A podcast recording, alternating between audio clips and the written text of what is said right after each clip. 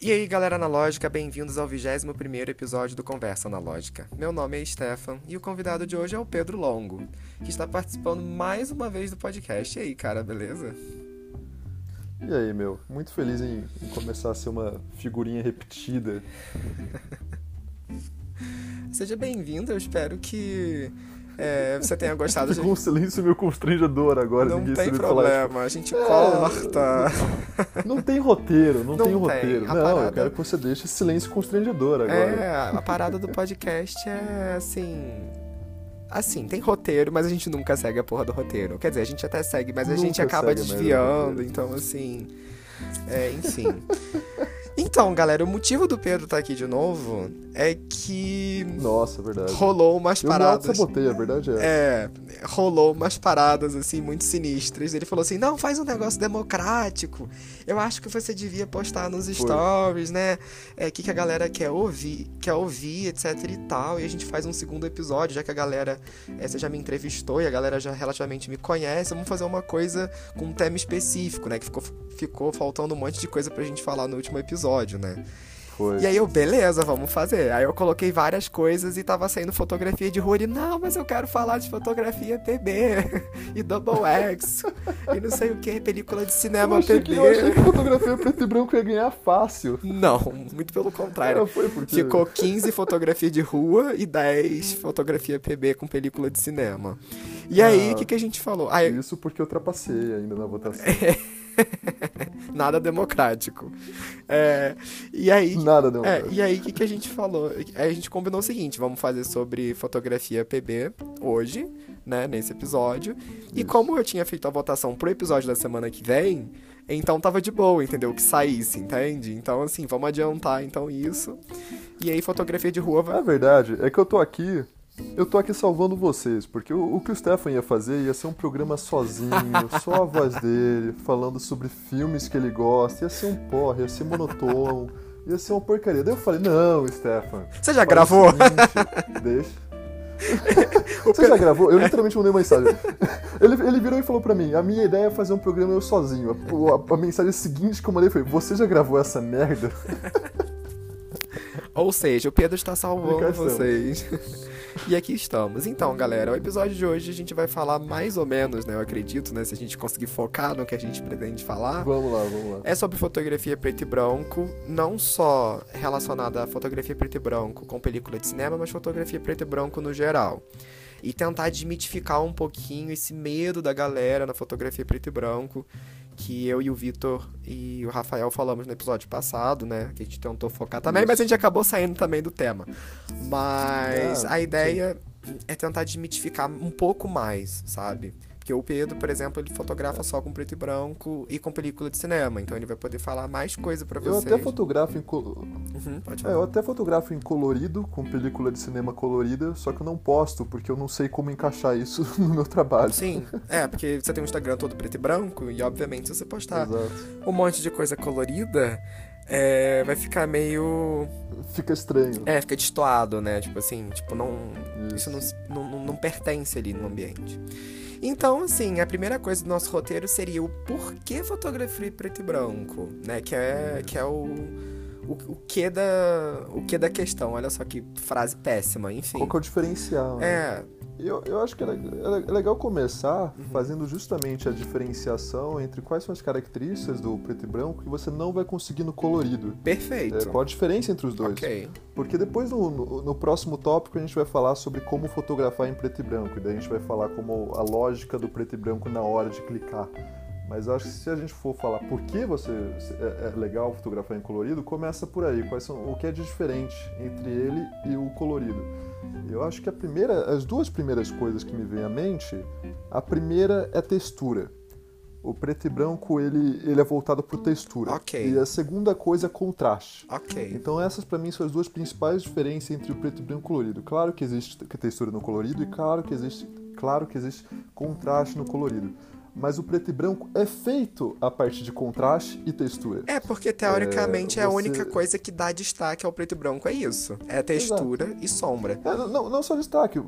Não só destaque. O único motivo de você enxergar alguma coisa no, no preto e branco, alguma forma, é porque você tem tons contrastando um com o outro. Você só consegue. Uhum. Senão a foto seria só preta ou só branca. Mas Sim. não, é preto e branco. Sim. E é o contraste entre essas duas tonalidades que faz com que você enxergue formas, que você enxergue uh, uh, sinuetas. É, aí você vai entrar no, no, no, no, ponto que eu quero chegar. Porque a minha percepção de fotografia preto e branco não é muito essa parte uhum. técnica, mas sim eu acredito que a fotografia preto e branco ela é mais dramática. em que ponto? Sim. No ponto de que, assim, em uma fotografia preto e branco, eu iria enxergar coisas que em uma fotografia colorida eu não enxergaria porque a cor é uma forma de distração, por assim dizer. Entende onde eu quero chegar? Uhum, uhum. Então, assim, se você tem uma foto claro. de rua, por exemplo, é, sei lá, com um vendedor de rua ou com alguma coisa, a dramaticidade que a fotografia preto e branco vai te entregar por conta dessa sombra, por conta desse contraste, vai ser, acho que, muito maior do que em uma fotografia colorida que você tem é, N distrações ali de cor para o seu cérebro processar, entendeu? Então eu penso a fotografia preto e branco desta forma, entende? E se eu puder explicar isso tecnicamente, claro. por que essa diferença existe? Fique à vontade. É justamente porque quando você... você está aqui para isso, aquele. não, não, não. É, senão, senão tô perdendo, tô distraindo todo mundo. Mas, mas é, é, justamente porque quando você vê uma foto colorida, você não está prestando atenção na. Então, por exemplo, deixa eu vou fotografar o, o seu rosto em cor. Quando você olha uma foto colorida, o que você está vendo é o preenchimento do rosto. Uhum. Você está vendo as, você tá vendo o preenchimento da forma. Então você possui um objeto, uma forma, e você está vendo o preenchimento dele, que é a cor que preenche essa forma. Quando você está vendo uma foto preto e branco, o que chama atenção para o seu olho não é o preenchimento, é a borda da forma, é o contraste que, que, é, que, é, o contraste entre os objetos, é a linha dos objetos. Então, enquanto no colorido que você está prestando, prestando atenção é o recheio do objeto, no preto e branco que você está prestando atenção é, li, é a linha, o, o, o, linear do objeto.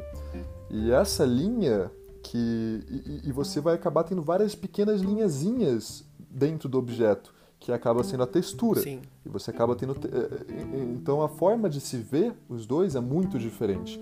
E é uma das coisas que torna o preto e branco tão dramático e tão interessante de ser visto, e também torna, em muitos sentidos, difícil de fotografar. É, contornável, óbvio, mas assim, mas às vezes torna difícil de, de fotografar se você não souber o que você está fazendo. É, inclusive tem, eu não me recordo o fotógrafo que falou isso ou o filósofo, eu não me lembro, eu vi isso em algum lugar.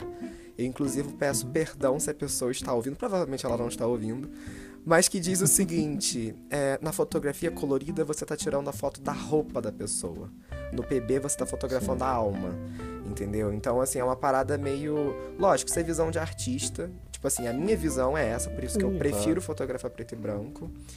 E também, além disso, tem outras facilidades também na fotografia preto e branco que a galera acha, meu Deus, que absurdo, gente, pelo amor de Deus. Não é ciência de foguete. Além de ser mais barato do que o colorido, é muito mais fácil você. É, como é que eu vou dizer? Quer dizer, na minha opinião, né? É muito mais fácil você faz, é, criar uma, uma cena para fotografar, porque assim. A, numa fotografia preto e branco pode estar nublado, porque a luz é só, o que importa ali é só a luz. Não é aquela coisa toda da cor que você tem que se preocupar no colorido, entre N outras é, coisas, entende? Eu, eu, discordo um pouco de você aí, uhum. porque dependendo do filme que você estiver usando, um dia nublado vai estragar completamente sua foto preto e branco, porque você não vai ter. Porque os tons vão se misturar tanto num dia nublado, vai, todos os tons ficam escuros uhum. e você pode perder justamente contorno. Esse é o, esse é o problema da fotografia preto e branco. Se você não tem uma delimitação de tons diferentes, porque na, a gente vai falar um pouco disso no, daqui a pouco, mas na fotografia colorida você consegue ver perfeitamente, você tem dois objetos. É, um objeto é, verde escuro e outro azul escuro você está vendo o recheio deles. Um é verde escuro, outro azul escuro. Você consegue ver a diferença deles perfeitamente. No preto e branco, verde escuro e azul escuro, ou só verde e azul, são a mesma coisa. Então, se você coloca um objeto na frente do outro, meio que se sobrepondo é, num dia nublado, por exemplo, na qual você não tem uma luz para fazer um, um, um, um, um contraste de sombra, por assim dizer. Eles vão chapar, um vai entrar dentro do outro. Uhum. Sim, mas acho que assim, que Então, eu, o que cara- eu uma- quis dizer, eu acho que foi meio assim. é, Você meio que no preto e branco, você ainda consegue tirar uma foto em um dia nublado e ficar maneiro, por assim dizer, sabe como? Já no colorido, acho Claro, que fica meio, meio broxa, sabe? Meio tipo, ah, sabe? Tipo, não. É, eu não... Né? Você pode estar indo pra uma, pra uma vibe um pouco mais dark. Quem sabe? Às vezes É, funciona. é, é, tá usando, ok, legal. é, é, eu, eu acho que eu acabei de me auto-sabotar agora, então calei, não vou Eu mais falar sim, sobre isso. Mas tudo bem, não, Mas- acho que é um ponto muito válido. Mas acho que é um ponto válido. Em termos de estilo, é, o, que, o- o que o pessoal gosta de fazer em colorido não, não é muito funcional. É, Tem fotógrafos coloridos que vão saber usar isso a seu favor de forma brilhante. É, Sim, sim. Mas, mas Inclusive, eu o, o que já o vi pessoal alguns trabalhos. procura- é, mas acho que o, o que o pessoal procura em dias nublados, por exemplo, fica difícil de, de funcionar. A não sei que você tenha alguns filmes específicos que, que te deem esse tom so- é, sóbrio. É, mas, eu, mas eu acho que você falou, saindo um pouco dessa parte da diferença entre os dois, é, técnica, que é essa questão que a gente fala que, putz, um é um contorno e esse contorno vai ser dramático, a textura, eu quero falar um pouco mais da textura daqui a pouco. Uhum. É, tem uma outra coisa que é importante, né, que você pincelou, que é a questão do preço e a praticidade. Pois é, eu ia O- entrar o nisso. preto- o- é, o preto e branco, tudo bem que você tem o Pro Image, mas o Pro Image no colorido, que deu, mas deu uma aumentada de preço Considerável, né? considerável. Mas o preto e branco, pra achar rebobinado, é barato. É um filme muito mais barato. E não apenas ele é barato na questão de, da bobina, mas ele é barato para você revelar. É muito mais barato para você revelar, muito mais fácil você revelar em casa, caso esse seja o caminho que você Sim. queira seguir.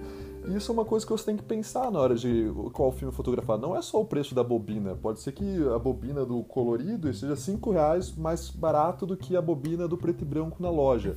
Mas quando você tiver que colocar o custo de Revelação. revelação, o preço muda e o, e o e o preto e branco fica mais barato. É, eu e todo esse acho- processo tem que ser pensado. É, eu acho que o que a galera tem mais medo no preto e branco, eu acho que é essa parte, sabe? Porque eu acho que assusta um pouco. É, porque assim, antes da gente ter essa alta dos preços do colorido, que agora tá muito mais caro do que o preto e branco, era o contrário. O preto e branco era um pouco Era mais caro do que o colorido. E, e eu acho que o que assusta, não só isso, é também, ai, não tem, tem, tem gente que não, não tem na cidade um lugar que revela preto e branco. Então você tem que revelar em casa, então tem mais o custo do químico. Só que se a gente colocar é, na ponta do lápis, né, apesar do, do químico preto e branco não ser assim tão barato, dependendo, né, o Rodinol é muito barato, mas assim, um É. Hoje é D79, barato. um O D76, D76. é, se a gente for botar na ponta do lápis, ele faz poucas, entre aspas, revelações e, e você tem um gasto considerável. Mas assim, é, eu acho que ainda mesmo assim você ainda consegue fazer mais barato do que o colorido. Porque vai ter gente Sim, em Minilab consegue. que vai te cobrar um preço mais caro, aí vai, vai ter a digitalização também. Então, Sim. assim, é... O mais barato que eu achei em colorido em São Paulo, eu sou de São Paulo, Uhum. é, foi 15 reais. O que deve ter subido nas últimas semanas é que eu, eu revelo em casa, então eu não, não fico atento. Mas até pouco tempo atrás era 15 reais, imagino que tenha subido agora. Sim. Enquanto o preto e branco me custa na revelação em casa 5 reais o rolo. Justo. Então são 10 reais que voltam para minha carteira para que eu possa comprar mais Sim. filme, basicamente. É, eu ia entrar nessa parte agora, porque assim, aqui eu moro no interior do Rio de Janeiro, então as coisas tendem a ser um pouco mais baratas por ser cidade de interior, mas aqui, Sim. revelação colorida no Minilab, é, levar a bobina lá, é pedir pra revelar no Minilab e digitalizar 15 reais o rolo, igual o preço que tá aí. Ponto. Não subiu, mesmo com esses reajustes loucos, não subiu nada. A não ser que você peça aquele 10 por 15 junto, aí ah, fica muito, infinitamente mais caro. Mas não é o caso, né? É, E pra vocês terem uma ideia, se eu botar na, na, na ponta do lápis a quantidade de filme colorido que eu já levei pra revelar lá, toda vez 15 reais, 15 reais, 15 reais. Cara, eu fiz um investimento inicial de, sei lá, é, cento e pouco, quase 200 reais em químico color, é, preto e branco, que o Rodinol é na faixa de 70 e poucos reais um vidro de 200 ml que você revela, sei lá, 30 filmes. E, e, o, e o fixador e o, e o interruptor. Então, assim, se você parar pra pensar, é muito mais barato, sai muito mais em conta, Sai muito mais em Entendeu? Conta. E é ridículo de fazer, assim, é tão simples revelação preto e branco, é só manter a porra é do químico fácil. a 20 graus e um beijo, é entendeu? Fácil. Assim, é muito você vai lá no, no sitezinho, vou até colocar na, na descrição do, do coisa, aquele Massive... Digital é, exatamente. É. Tá ali tudo ali de mão beijada, até diluição da porra do químico tem lá, entendeu? Então, é assim, tipo, não tem é desculpa é pra, ai, não sei matemática. Gente, eu sou péssimo em matemática, sou de humanas. Eu vou lá e coloco o tanque de 500ml, diluição pra tal, pronto, já tá ali o cálculo, entendeu? É. Tipo. É, é, é, muito, muito, muito simples. As pessoas, elas. Eu já conheci gente que tem medo, e acredite, preto e branco é difícil de você errar. você tem que, tem que se esforçar para errar. E eu conheço gente que realmente não tem tempo. Mas daí é outra questão. É, mas acho que tempo é. Eu acho que já é uma desculpa. Porque assim, se você tem tempo para fotografar colorido, você tem tempo para fotografar preto e branco. Não, mas o negócio é tempo para revelar. Isso ah, bom. Dizendo. Então, por exemplo, eu pego um tá. dia da semana e eu passo assim, daí eu, lá pela meia-noite eu, eu vou lá e, e revelo vários, eh, várias bobinas de uma vez. Fico Como é que você faz isso? Porque o aspiral molhado para botar filme lá é. Ah, cara, eu. Não, quem disse que tá molhado? Eu, eu, eu faço dois de uma vez no tanque, se eles forem do ah, mesmo filme com o mesmo ISO. Ah. E, mas depois, cara, eu pego, dou, pego um pano, secadorzinho lá do pano e tá, tá pronto. Show.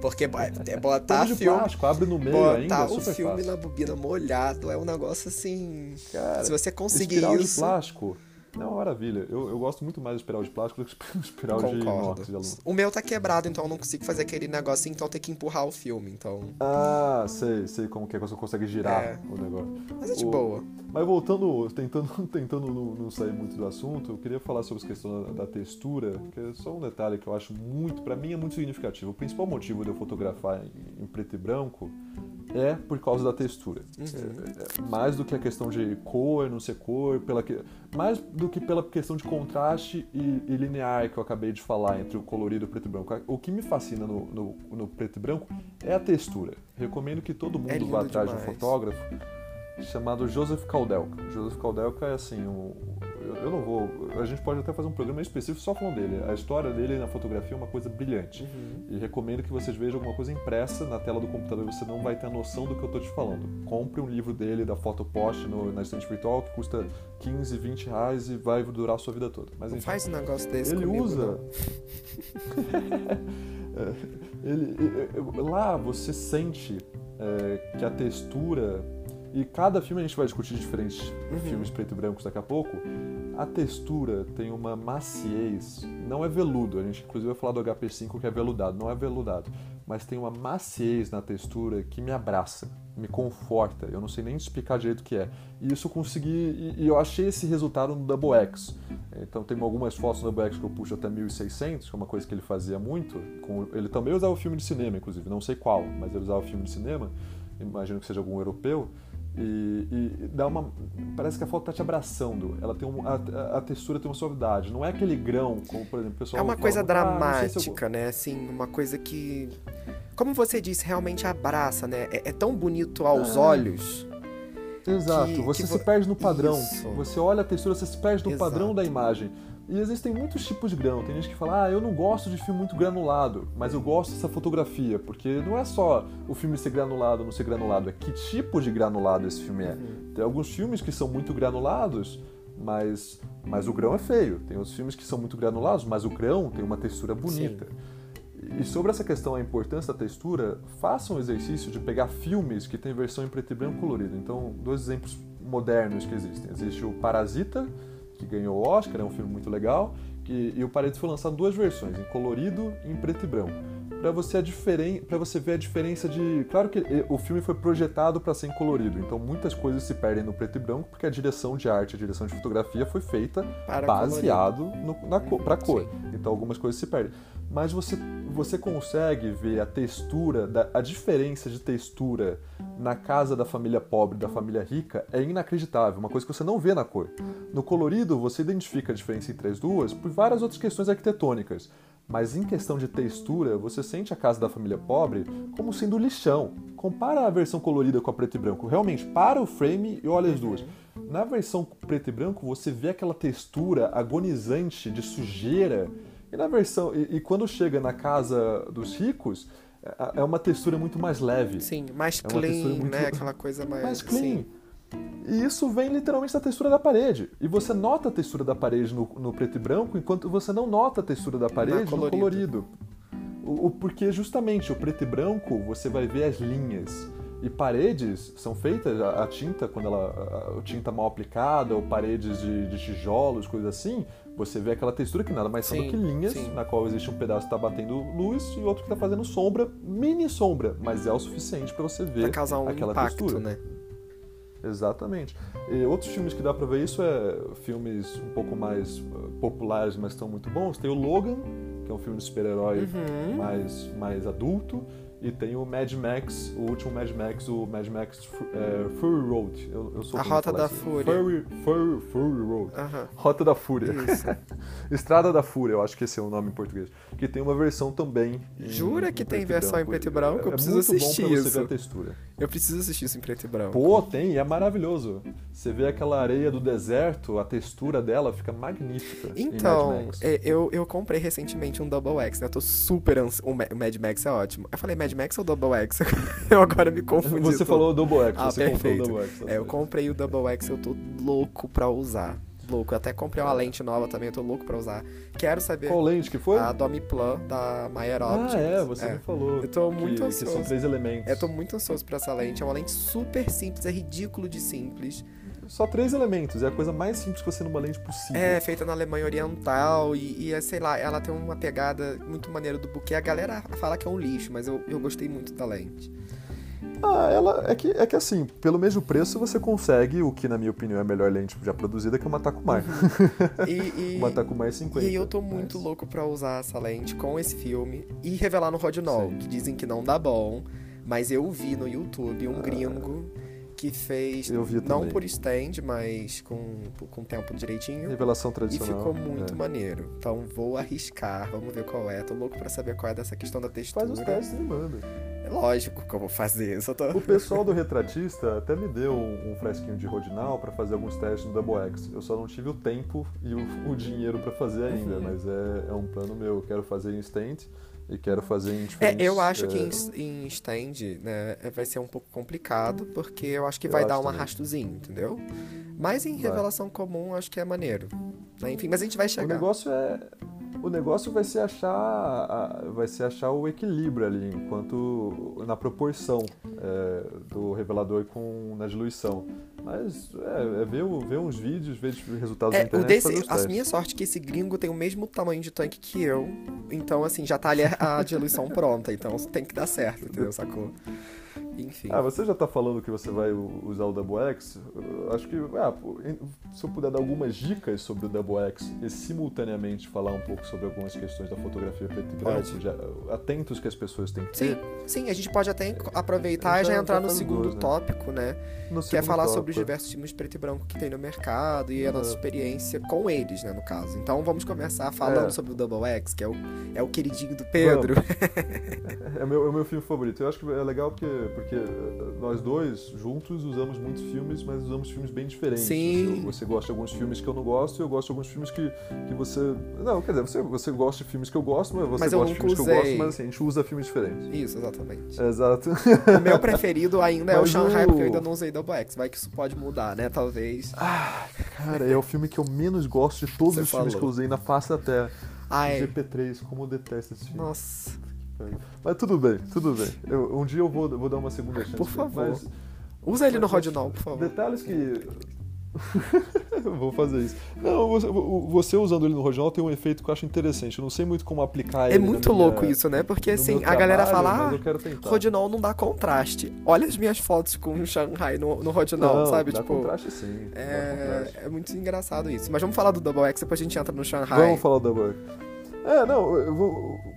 Falando assim, coisas básicas que as pessoas têm que prestar atenção quando elas forem fotografar em, em, em preto e branco. Principalmente se você for fazer fotografia de rua. E eu imagino que a maior parte das pessoas que estão ouvindo a gente gostam de fotografia de rua. Um, porque foi nisso que elas votaram na enquete do Instagram. Exatamente. É, eu, como uma pessoa que faz fotografia de rua, eu tenho desgosto por todos vocês.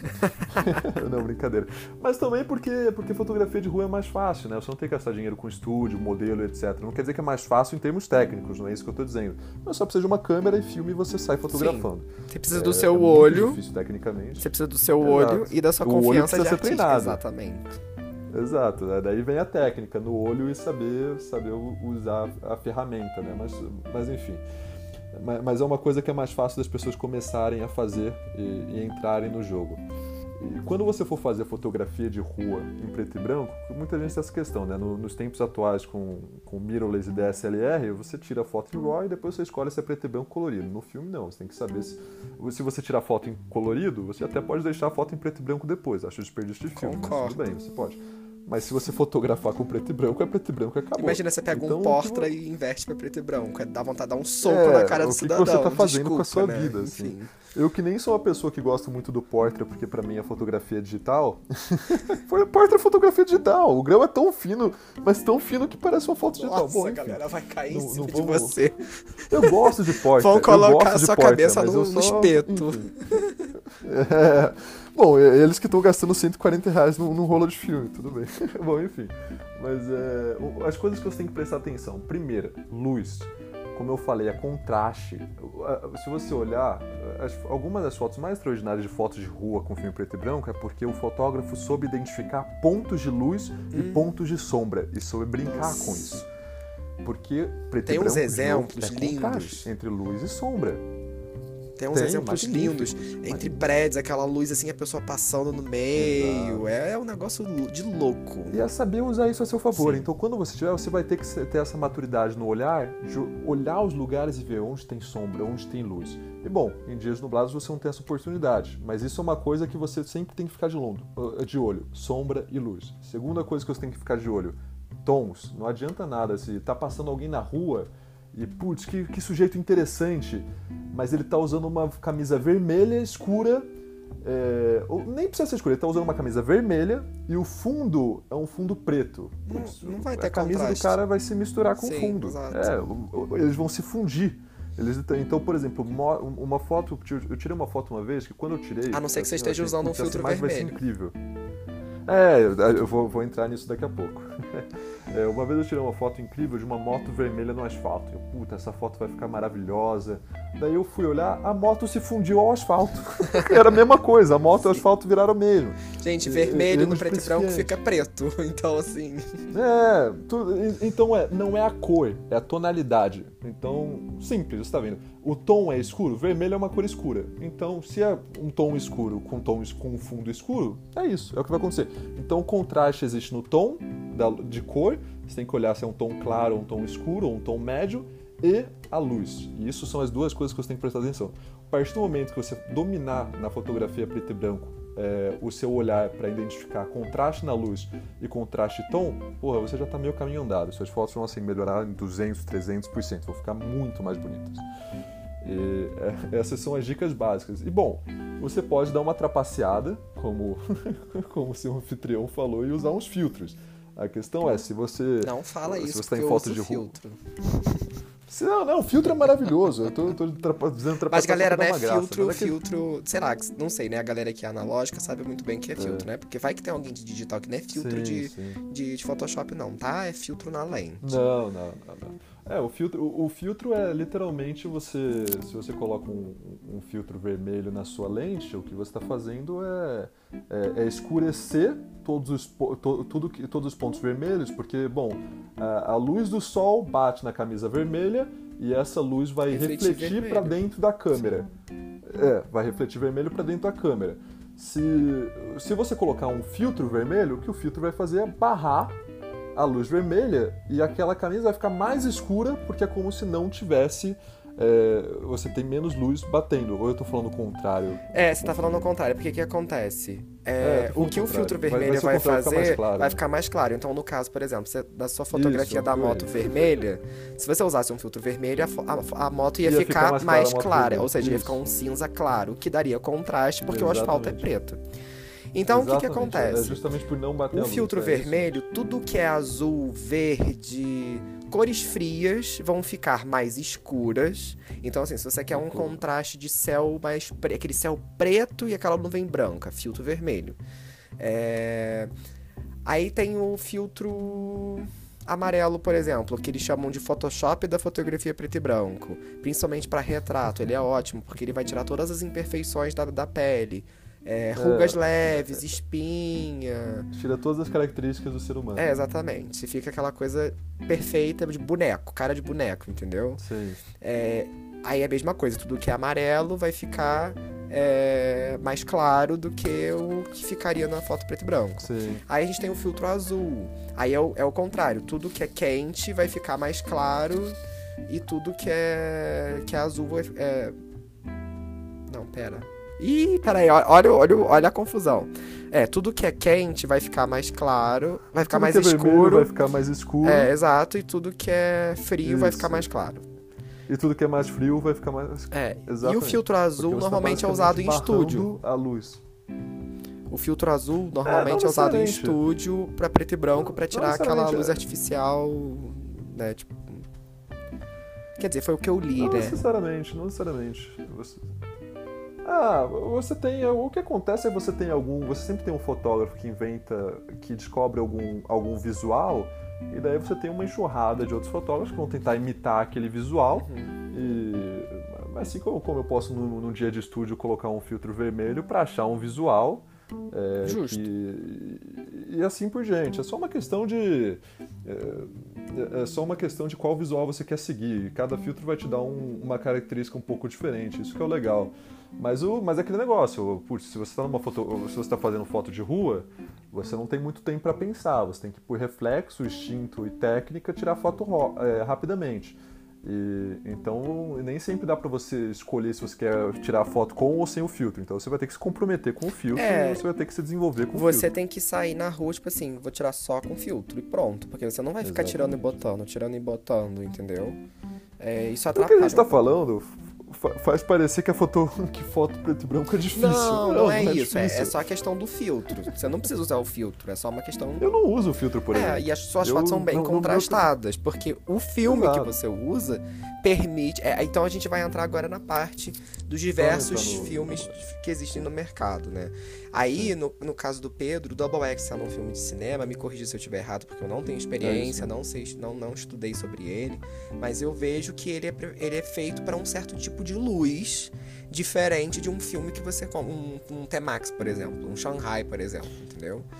É, não é que ele é feito para um certo tipo de luz diferente. Não, eu, eu não escreveria dessa forma. Ele foi feito para uma utilização muito diferente. Uhum. O, é, eu o acho que, que, o que eu quis dizer é isso. É utilização, não é, é. luz. Falando, bom, a gente pode. Agora a gente vai falar do Double X, a gente vai falar de vários filmes, vai ser 20 minutos falando sobre filmes que a gente gosta. Porque não, mas assim, qual que é o negócio? O, o Double X, que é uma coisa muito interessante sobre ele, a fórmula dele existe há 70 anos há 70 anos é literalmente a mesma fórmula. E na época que ele foi feito, o cinema. Pra vocês terem ideia, é... o Psicose, tão famoso Psicose, foi gravado com esse filme, é. você vê como ele é velho. Ele, ele foi, é, Psicose foi gravado com Double X e com Tri-X. Agora, não é o mesmo Tri-X que a gente usa para fotografar. Tem que lembrar que o Tri-X ele passou por vários. Várias o, o Tri-X que a gente usa hoje não tem nada, nada a ver com o Tri-X. na fórmula ah. dele com o Tri-X. É, Trex foi reformulado várias vezes, só o nome que ficou. Então quando alguém vira e fala, ah, faz comparação do Trex com o T-Max, falando, não, porque o Trex é uma fórmula antiga enquanto o T-Max é uma fórmula nada. Nada. Enquanto o T-Max é uma fórmula nova, nada. O Trex é uma fórmula tão nova quanto, quanto o T-Max. Só, só tem um visual um pouco, um, um pouco mais das antigas em alguns sentidos. Mas enfim, é, o, o Double X ele foi feito para ser usado em estúdio. Ele foi feito para ser usado com luz controlada. Ele não foi feito para ser usado na rua.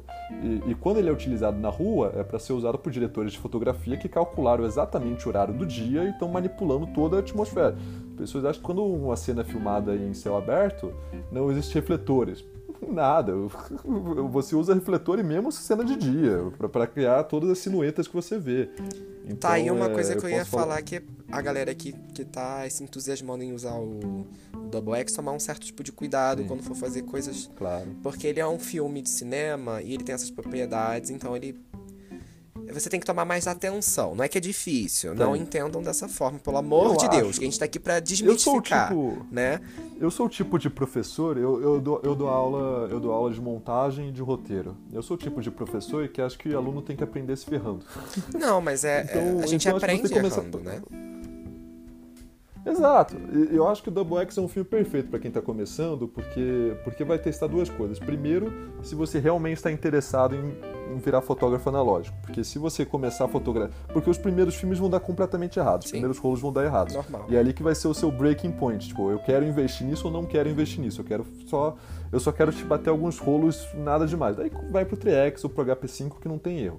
Agora, não, eu quero aprender a fotografar. Pô, daí o, o Double X vai ser uma maravilha, porque ele vai exigir de você, como fotógrafo, que você se torne um fotógrafo melhor.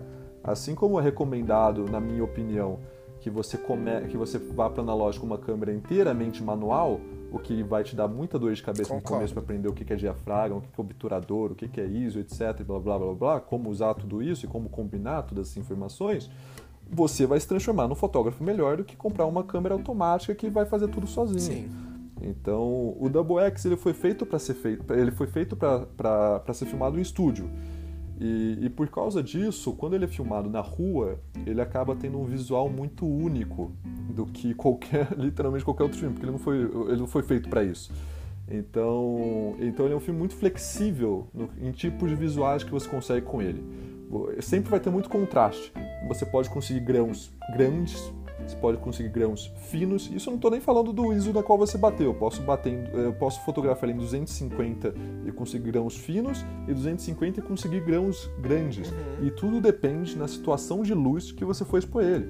Tudo depende e, nem é- não tem nada a ver com a revelação. É literalmente como você for fotografar com ele. Sim. É, e, e- você posso conseguir assim muitas tonalidades de cinza, conseguir assim é, um dynamic range, falando no bom inglês, Uhum. um dynamic range enorme entre tons é, e posso conseguir assim só preto e só branco e acabou. E aquele É um contraste muito- muito puxado, interessante né? Porque eu notei que o. Double X ele puxa mesmo um contraste. E, e Ele eu, puxa. eu fiquei encantado. Eu tava vendo suas fotos e eu tô assim. Inclusive a capa do episódio, tá, galera? Tem um negocinho maneiro aí que vocês vão ver. É, Tem uma comparação Tem uma aí, comparação episódio 1 é aí. com Double X e outro é HP5. Vocês, vocês vão notar na hora. vocês que lutem aí pra descobrir qual que é qual. Mas o, o, o Double X ele tem um contraste. Não vai ser difícil de descobrir, é, bem fácil. O Double X tem um contraste tão bonito. Ele tem uma sombra tão Tem. assim. Tô aqui, sabe? Tipo, é aquela parada assim. Sim. Ai, não sei, é um, é um negócio bonito, sabe? De ver. Eu, eu, quando eu vi as coisas, eu falei assim, Você cara. consegue ver todas as linhas no corpo da pessoa. É uma coisa Você consegue ver louco. todas as expressões. Eu imagino isso. Você consegue ver toda a musculatura. Eu fico até com medo de fotografar uma parede com esse filme, porque eu tenho medo de encontrar a imperfeição na minha parede É, que eu nem sei não. que existe, entendeu? Aparece. Porque assim é um negócio. Inclusive, eu fui como exemplo, eu fui... É muito. Eu fui fazer um ensaio fotográfico num, num fundo infinito branco e o fundo infinito os caras estavam um pouco sujo assim, tava precisa precisa dar uma precisa dar uma pintada, precisa de uma nova mão de tinta. E eu fotografei no HP5 em médio formato e no Double X em 35, porque o Double X só existe para 35, que é um filme de cinema. E cinema é 35 mm. É, no HP5 assim, é imperceptível esse problema no fundo. É porque aí entra É naquela questão do imperceptível. HP5 que a gente falou, que ele é bem é, soft, né? Ele tem essa parada. Ele é soft. É, fica pensando, e ele tem um Aveludada. Sim, e o, o HP5 ele não é como se o HP5 fosse um filme que, que, que não tem muito, que não tem um bom dynamic range. Não, o HP5 pega muitos detalhes de tons, mas assim, ele deixa tudo meio soft, daí você não repara. Por isso que tem muita gente que No fala que ele é lavado, cara. porque ele é muito soft, É, sabe? Tipo assim. Eu, eu- eu não acho que ele seja muito lavado, acho que você inclusive consegue contrastes muito bons nele, mas assim, é, é saber usar a luz. Uhum. Acho que to- todo filme você consegue um bom contraste se você souber usar a luz nele. Agora, o Double X, quando eu fotografei no estúdio, assim, eu consigo ver todas as manchas daquele fundo infinito. E é um porre, porque o, o Double X ele tem, ele tem uma textura muito marcada. Enquanto outros filmes você tem textura, o Double X você tem muita textura. O que eu amo a respeito dele. E, e, é- e por causa disso, é difícil de no Photoshop você você conseguir clonar um pedaço e colocar em outro, porque você consegue ver na textura que, que não encaixa. Sim. Então é muito difícil de manipular o Double X no Photoshop. Isso é uma dica para quem para as pessoas que gostam de fazer muitas modificações no Photoshop depois, o Double X é um filme chato de trabalhar. É possível de trabalhar, mas é chato de trabalhar na pós. É, mas, mas, esse que é o negócio do Double X, por isso que eu gosto tanto do Double X, principalmente para retrato, foto. E eu trabalho muito com pessoas, com ser humano. É, o Double X você vai ver todas, se você tirar um, uma foto do rosto de alguém com o Double X, você vai ver todas as características da expressão facial da pessoa, todas elas. Nossa, eu, eu já tô até tendo ideia. Chega a me dar arrepio, porque eu tô tendo várias ideias. Não sei, eu vou conseguir fazer essas ideias? Talvez não. Mas. é, mas tem. É, mas a gente tenta, né? E então, galera, é, é tão bonito. Eu fiquei apaixonado. Eu comprei um rolo para ver qual é primeiro, para ver se. Porque assim, né? Pra ver se eu gosto. Se eu gostar, nossa, Eric, se segure aí, meu querido, porque. O Eric é o, é o nosso amigo que vende Double X. É, falar nisso, Eric, por que, que o senhor aumentou o preço do Double X no shopping? Fiquei um pouco irritado. Aumentou. É, né? fiquei um pouco chateado com isso. Pode se, abaixar. Se você compra em mãos, é um pouco mais barato, mas mesmo em mãos ele teve que aumentar, né? Os custos estão subindo de tudo. A gente, a gente, galera, a gente fala sobre preço, mas a gente sabe que não é culpa do vendedor, tá? É problema mesmo de importação. É, a gente só tá fazendo uma. né? Mas a gente entende. Eric, se você estiver ouvindo, é desculpa, mas né, a gente como consumidor, a gente sempre quer mais barato, mas eu entendo perfeitamente. Mas assim. Só pra, só pra é um filme muito barato. Poder... E que tem, é e que tem um negócio assim. Um... Ele tem uma característica única. Exato, exato. Ele é único. Eu até fico, até fico, às vezes, um pouco receoso de falar abertamente sobre as vantagens da Boex, como da Boex é um filme maravilhoso, porque nesse momento é, eu, eu, sou um dos poucos que realmente está levando a sério fotografar com o Double X. Tipo, não, vamos fotografar só com o Double X e aprender todas, todos os in, é, é, todas as entranhas desse filme. É, daí eu me sinto meio tipo, tá, eu tô, eu tô acabando com aquilo que faz a minha fotografia ser diferente da fotografia dos outros. Ah, mas, mas aí a gente entra numa palavra. coisa que eu sempre falo todos os episódios. A minha fotografia, mesmo com Double X, vai ser diferente da sua. Vai ser, não, completamente. Então, assim. É, é um medo. É, por isso que eu falo. Entendeu? É tipo, legal ver o que os outros criam. Com certeza eu vou usar e não vai ser igual a sua, vai ser diferente. Entende? Não, vai ser da mesma forma que as minhas fotos com HP5 são diferentes das suas fotos com HP5. Inclusive, eu odiei. Aí a gente. Pera aí, vocês vão, podem me bater, vocês podem fazer o que vocês quiserem comigo, mas. Porra, que filmezinho sem graça, meu Deus! HP5. Eu aprendi a Ai, cara, que filme lavado. Nossa, eu olhei aquilo e falei. Assim, também eu é. usei vencido, tá? Não sei quais foram as condições que ele foi guardado. Mas eu achei. É, tem a questão do Rodinol. Acho que você acabou de se comprometer aí. E, e sei lá. Ah, eu não sei. Eu gosto muito mais do meu Shanghai, que é mais barato. Um dia você tem que fazer um embate, você e o Rafa da Ember, que ele já me contou que a HP5 é o favorito é. dele. Vocês um dia vão ter. Agora, o HP5 tem uma coisa que eu acho. Saindo do Double X, então, indo para o HP5, a gente, a gente separa alguns, alguns filmes para conversar. O HP5 é um deles.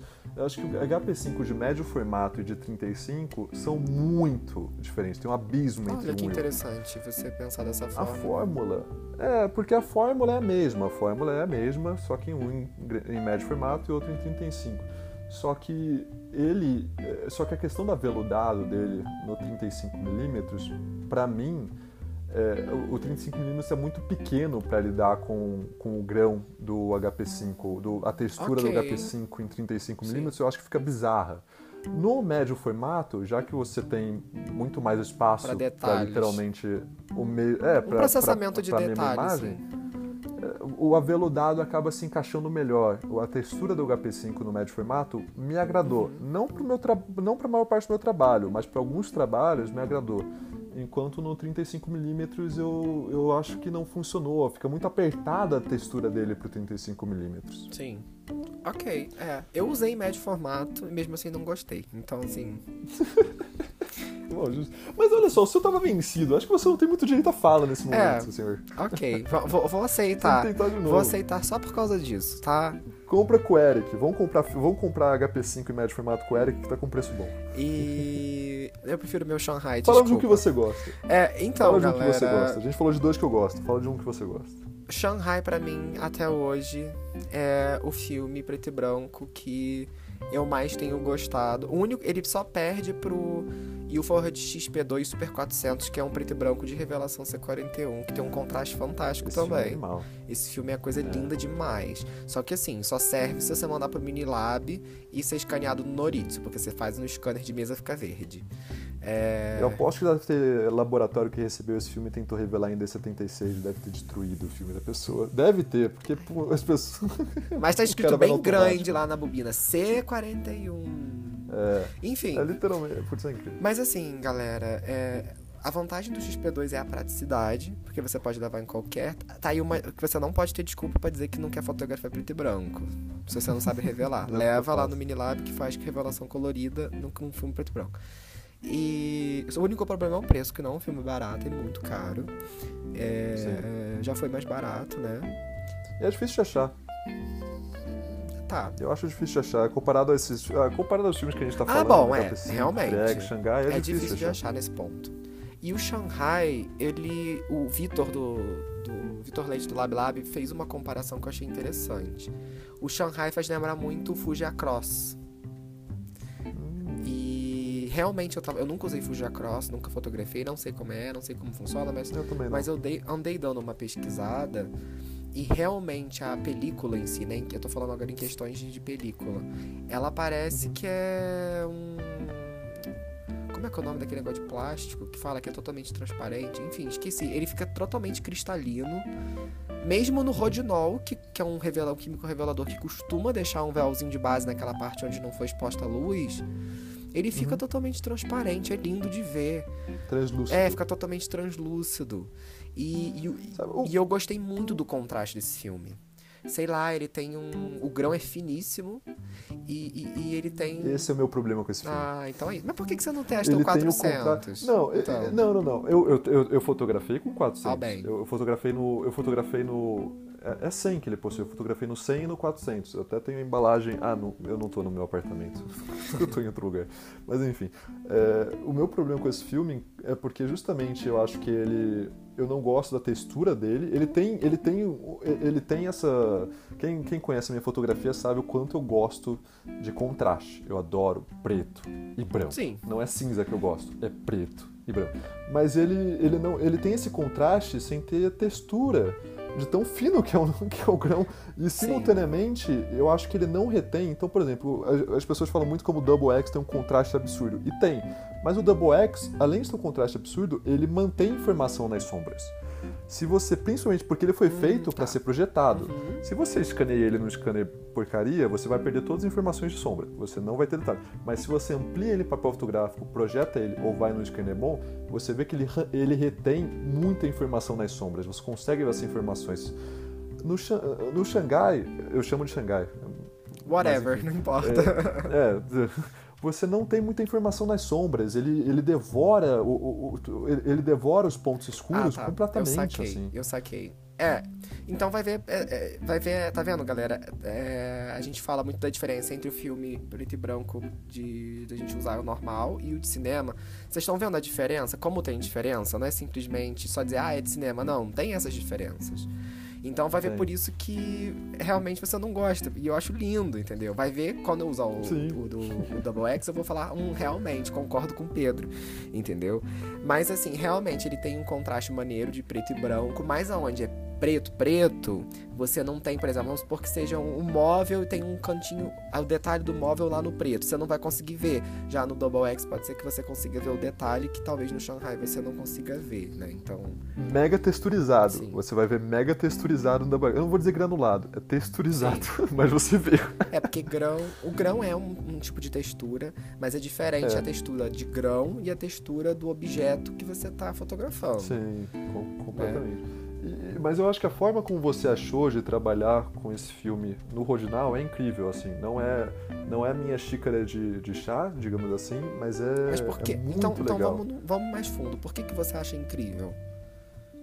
Eu acho incrível porque você criou um- uma estética que eu não vejo em nenhum outro lugar. A estética que você tem nas suas fotos, pra mim é só sua. Eu vejo, se eu tô ali no, no meu. Putz, a gente fala muito de Instagram, é uma pena do caralho falar tanto de Instagram, porque é uma plataforma tão esdrúxula, mas enfim.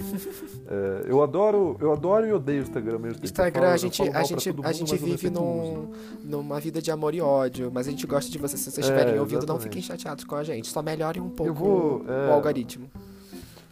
É, mas qual, qual seria a minha solução? Ir atrás do. o- pegar todos os fotógrafos que eu gosto e ir atrás do site um por um, esperar acabar a pandemia para ir em galeria, esperar que o fotógrafo que eu gosto esteja numa galeria, enfim, impossível. Mas enfim, é, então acaba tendo que ser o Instagram, por mais esdrúxulo que seja. E é, eu tô, eu tô ali olhando o feed, no momento que chega uma foto sua, eu sei que ela é Aham. sua, porque o visual da sua foto é muito seu. A forma Entendi. como você achou de fotografar com ele, de trabalhar luz com ele, e, e- e imagino que muito defeito seja do, do processo instant que você faz com o original, Uhum. é, é- é puramente seu, assim. Eu, eu acho isso fantástico. Não, não são fotos que, que são a minha xícara de chá, no sentido fotos que eu faria Uhum. ou, ou, ou que eu. Não é seu estilo fotográfico. completo. Não é meu estilo, Aham. mas eu, eu admiro muito. Eu gosto Ah, demais. legal. legal. É, é, é, a gente, eu tô perguntando isso, galera, porque assim, uma coisa é eu, como artista, fotografar, eu tenho a minha visão, eu já sei qual é. É, e outra, eu falar com uma pessoa que não tirou a foto Sim. e que tá apreciando é a visão totalmente diferente. Inclusive, eu tava falando com uma pessoa que provavelmente deve ser ouvinte hoje no Instagram, que viu minhas últimas fotos com, com HP5, que eu achei ok, mas não achei perfeitas. Ele falou, nossa, tá incrível. Então, assim, sabe? Né? Legal, gostei, fico feliz. Mas é, o que eu acho maneiro eu não, foi aquilo que você falou. Eu não sei se é uma junção do processo e do filme, mas eu gostei muito da combinação a qual o Shanghai é, abraça o Rodinol e vice-versa. Entendeu? Sim. E, por exemplo, eu tive experiências com, com o T-Max, por exemplo, que eu não gostei. E, e- vai ver, pode ser por causa da revelação? Pode ser por causa da revelação. É, mas sei lá, o Shanghai ele tem uma parada. Não sei se são tons de cinza que ele entrega. É, tem algumas fotos que eu tirei do meu afilhado que ficou uma parada muito louca, meio vintage, meio. meio, sei lá, não sei explicar. A Rollercord meio que também entrega essa parada meio vintage também. Então, assim, tem, um, tem fatores ali, entendeu? Que. que sei lá. Eu acho que ficaram maneiras e, e que, e que faz eu gostar tanto desse filme. Tanto é que você abre meu- minha gaveta aqui de 120 só tem Shanghai, Shanghai, Shanghai, Foma, Foma, Foma e Shanghai, Shanghai, Shanghai. Eu nunca, o Foma até aqui eu não usei ainda. O próximo eu vou até botar um Foma Você tem muitos. para não dizer que, que eu não usei o Foma. Mas. é, Enfim, mas assim, filme que eu gosto preto e branco é realmente o Shanghai até hoje. Pode ser que eu use. Eu tô com uns rolês aqui pra testar que eu ainda não usei. Eu gosto tanto do Shanghai que eu não dei atenção pra nenhuma outra marca de filme. Tô com, uma, com um Fomapan 400 na Rolei 35, que dizem que no Rodinol fica coisa linda de morrer. Vamos ver se, se isso realmente é verdade Se funciona. se funciona. Eu espero que sim, porque tem umas fotos que eu tô louco pra ver. Inclusive, eu falei isso com você ontem. Mas assim, você me perguntar hoje, ai, qual é seu filme favorito preto e branco? Shanghai GP3 ISO 100 e, é, e o Ford XP2 Super 400 preto e branco de revelação C41. Né? Esses até hoje foram os melhores filmes que eu já usei assim preto e branco. Pode ser que mude de ideia, pode ser que Tem- mude de ideia, pode ser que eu use Double X e mude de ideia, com certeza. Mas, Sim. enfim, Os dois filmes que eu queria falar, que eu acho que são dois filmes interessantes, fica à vontade. que um é, o- um é o Triex, que eu acho que tem que ser falado, porque senão vão bater na gente. A gente falou do HP5, falando meio mal do HP5, as pessoas não gostam quando as pessoas quando outros falam mal do HP5, mas tudo bem. Um é o Triex e o outro é um filme que eu acho que pouca gente conhece, que é um filme da Wilford, ortocromático. Nossa, eu sempre falei errado. Ah, é aquele Ortocromático. 1080, né? falando O grão primeiro- é o grão. A sombra dele é É, incrível. porque, bom, vamos começar por ele então. Porque o que que, o que, que diferencia um filme pancromático, um filme pan, E que são os que é ótimo todos os filmes falar isso que a pra gente usa. galera agora. É. E, e o octo, orcto. Ai, caramba, eu sou ruim Orto. português, Acho né? que é difícil. orto. Orto. É. O, que diferencia antigamente a emulsão, porque você tem um espectro, um espectro de, de, de tons, assim, digamos assim, um espectro de cor, vou, vou falar dessa forma que foi mais fácil. Antigamente, os filmes preto e brancos antigos não captavam, não captavam alguns, algum, algumas cores do espectro. Mais especificamente, os oct- orctos não captavam a cor magenta. Então o que acontecia? É, é basicamente como você colocar um filtro na frente da lente. Não igual, o efeito é diferente, mas, ah, mas só aproveitando que a gente explicou sobre a questão do filtro, Uhum. imagina como se fosse algo semelhante. você, film, você fotografar ou você filmar, muitos filmes naquela época eram filmados assim, porque era a única película que existia, você não vai ter magenta na pele das pessoas. E não sei se você reparou, mas magenta é uma cor que existe muito na pele das pessoas, Sim. detalhes avermelhados na pele das pessoas. Então aquele filme O Farol, por exemplo, que foi filmado com Double X, eles filmaram, double, eles filmaram em Double X com um filtro especial na frente da lente, para justamente quando você pegar o rosto das pessoas, não ter a cor magenta sendo, sendo reproduzida no filme. Para ficar é, parecido com os filmes orto antigos. Da década de 20. Uhum. O Farol se trata inteiramente, em termos de história, sobre juventude e, e, e velha guarda. Sim. Então, quando você fotografa com esse filme, o resultado que você tem é que você vê todos os detalhamentos, os poros e os traços no rosto do, do seu personagem muito mais marcados. Por que, que eles ficam mais marcados? Porque basicamente você não tem o, o tudo, tudo, você não tem magenta, uhum. então vai ficar tudo escuro. Sim. Por isso que eu até confundi quando, quando a gente estava falando sim, de filtro, sim. do vermelho ficar escuro, porque eu estava justamente pensando, pensando no octo e, e, e, confundi com os filtros. Como eu disse, o efeito é bem diferente. Por isso que eu errei aquela hora.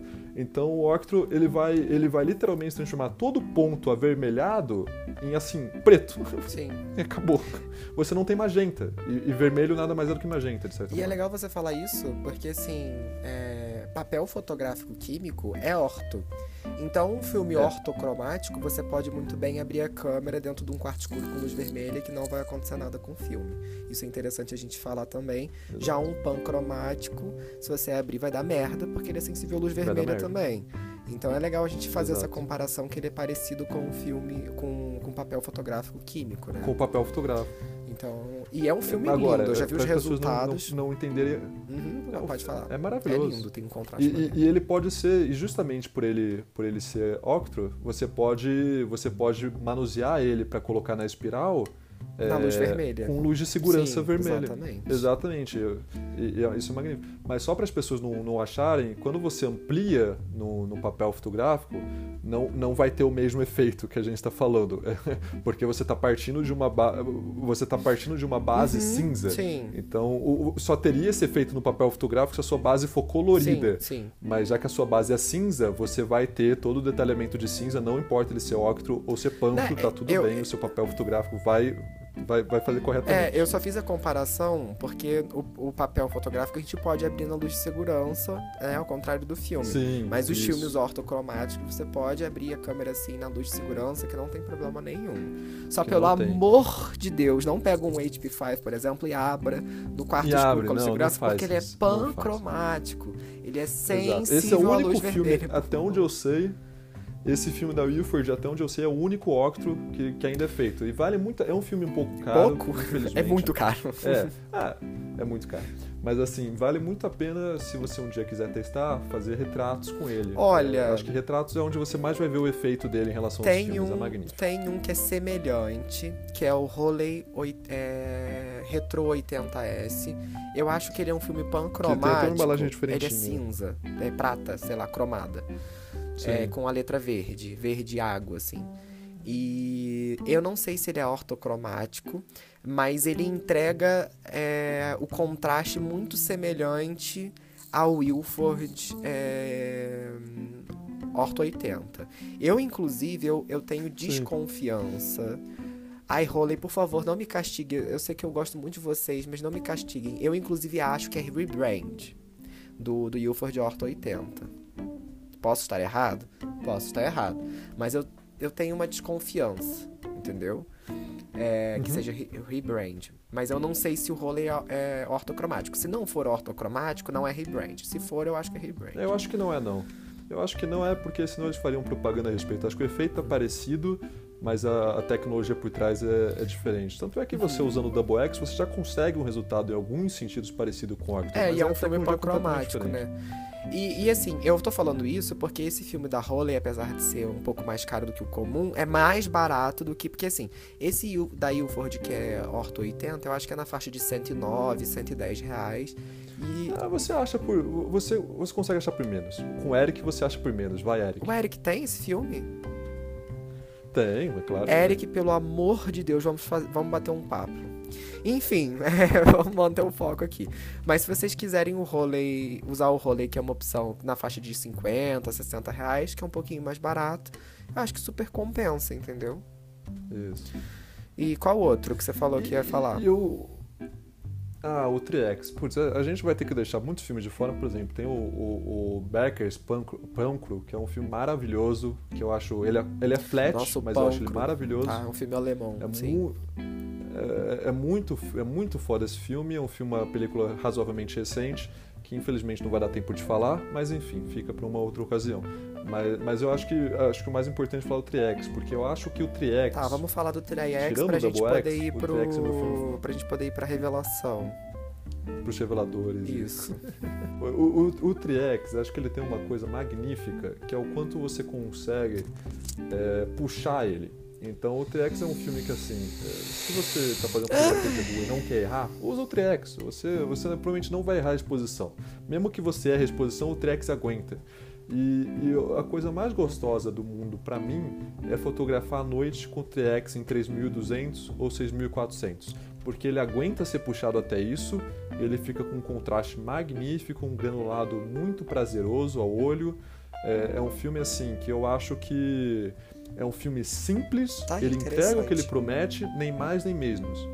E, é, algumas pessoas até criticam o Trex, falando, ah, é um filme sem graça porque ele de tão simples que ele é, ele é sem graça. Cara, isso pra mim é porque você não soube achar criativa, formas criativas de usar ele. Como, por exemplo, fotografar à noite em 3200. Assim, sai resultados assim, que você não Eu encontra em outro acho- lugar. É magnífico. Eu acho que eu não soube usar. Eu não soube usar esse filme.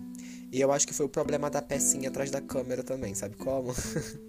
Porque, assim, eu me decepcionei muito. É. Eu comprei dois rolos de. de- desse filme pra, pra usar na Rolleicord a primeira vez eu não sabia mexer na câmera, então eu caguei tudo, ficou uma bosta. Enfim, eu não gostei. Não gostei. É, não sei se. Pode ser que eu, que eu compre um 35mm pra usar em alguma outra câmera minha pra dar mais uma chance. Mas eu, sinceramente, não achei nada demais. Achei que é um filme ok. Tipo, beleza.